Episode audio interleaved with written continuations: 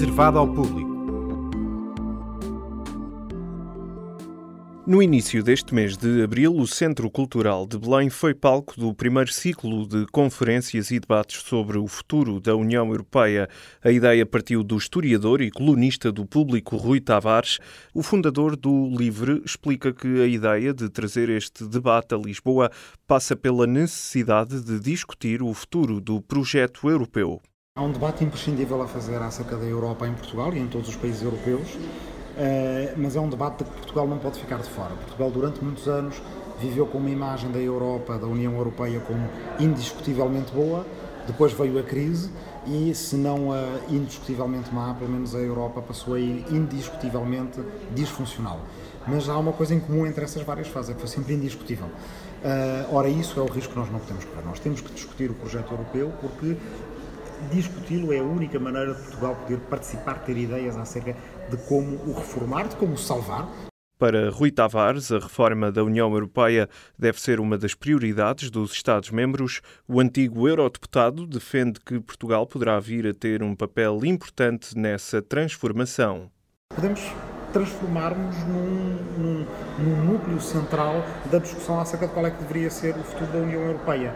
Sabe muito a pouco ter uma União Europeia que corre num software chamado Tratado de Lisboa, que tem o nome da capital portuguesa, eh, mas que normalmente não é associado aos melhores e mais procedimentos e mais transparentes procedimentos democráticos. Saberia muito melhor, teria um gosto muito melhor a aventura, a futuro, a, a, a ideal que a partir de Lisboa nascessem outras ideias acerca do que há para reformar na União Europeia e há tanto para reformar na União Europeia.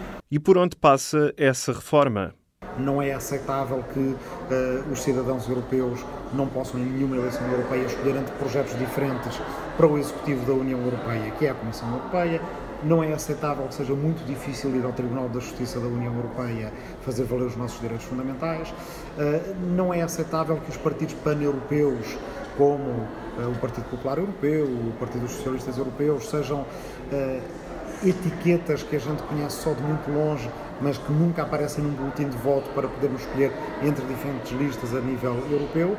Estas e muitas outras ideias seriam aquelas de que teríamos necessidade para criar uma democracia europeia. Nos últimos anos, várias democracias europeias enfrentaram várias ameaças.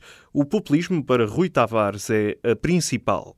O populismo, por um lado, ameaça o projeto europeu, uma parte desse populismo, que é o populismo de extrema-direita, neofascista, se quiser, é o grande inimigo histórico do projeto europeu. Eh, eh, o projeto europeu fez-se em referência ao colapso do Estado de Direito entre as duas guerras mundiais. Esse é o referente negativo ao qual nós não queremos voltar, mas ao qual nós voltaremos certamente se houver um colapso do Estado de Direito na União Europeia. Mas ao mesmo tempo que o populismo ameaça, o populismo também clarifica. Hoje em dia está muito claro à nossa frente qual é que é digamos, a batalha das nossas vidas. Num mundo que está numa situação muito melindrosa, com uma globalização que eh, está em várias partes do globo a dar uma viragem para pior, olhamos para a Rússia, para a Turquia, para os Estados Unidos, para o Brasil, para a própria China, que tem endurecido o seu regime, uh, vemos de uma forma cada vez mais clara como seria essencial que a Europa conseguisse preservar as suas democracias nacionais e que as conseguisse até reforçar através de uma construção de uma democracia à escala continental. O futuro da Europa foi o tema central desta primeira conferência Ulisses, que contou com a presença de políticos, jornalistas, professores universitários e estudantes. Para construir o futuro, foi dada oportunidade aos estudantes a partilharem visões sobre a União Europeia, a organização recebeu dezenas de ensaios e quis premiar dois. O André, estudante de História da Universidade dos Açores, revela-nos o que escreveu. O concurso era, era, hum, ideias novas para a União Europeia e eu foquei-me especialmente, não só, eh, na educação. E uma das minhas medidas que eu um, escrevi foi que nós nas nossas escolas temos muitas disciplinas académicas, mas muito pouca educação para os valores. Acho que não é só em Portugal, mas uh, em toda a União Europeia, que os valores, ehm, que o conhecimento dos jovens para a política não é tão aprofundado e devia ser mais. Nós hoje temos cidadãos que saem do 12 ano e não sabem como é que o, o, governo português funciona, ou o Estado, ou o Estado europeu. E então, eh, é, o meu ensaio era uma proposta, uma medida, que combatasse esta lacuna nos sistemas de ensino a nível europeu através de uma estratégia mais alargada e, nesse, e nessa zona através da Comissão ou do Parlamento Europeu. A estudante de Direito da Universidade de Lisboa, Nair, foi também uma das premiadas e explica-nos as suas ideias para o futuro da Europa. Primeiro, como, como estudante de Direito, eu fiz uma análise jurídico-política, um, falando no papel das instituições eh, europeias e na problemática de, dos tratados um, da, da União Europeia, uh, mas depois decidi focar-me na parte social, ambiental e na, na, na saúde. E também queria um, que houvesse uma maior uh, união dos cidadãos, porque acho que neste momento nós somos europeus, mas não somos unidos. E acho importante que, já que temos esta possibilidade de a União Europeia partilhar a soberania, também partilhássemos conhecimento e experiências. O André e a Nair foram premiados com um Interrail pela Europa. A conferência ficou ainda marcada pela participação de nomes sonantes da política nacional e internacional. Falamos, por exemplo, de Martin Schulz e Mário Centeno. Ambos participaram no painel que encerrou esta conferência no grande auditório do CCB, o ministro das Finanças e presidente do Eurogrupo falou da importância do projeto democrático europeu e, sobretudo, da estabilidade da moeda única. O euro é de facto eh, hoje a prova mais tangível eh, daquilo que é a integração europeia e do que é eh, o nosso sentir europeu e democrático.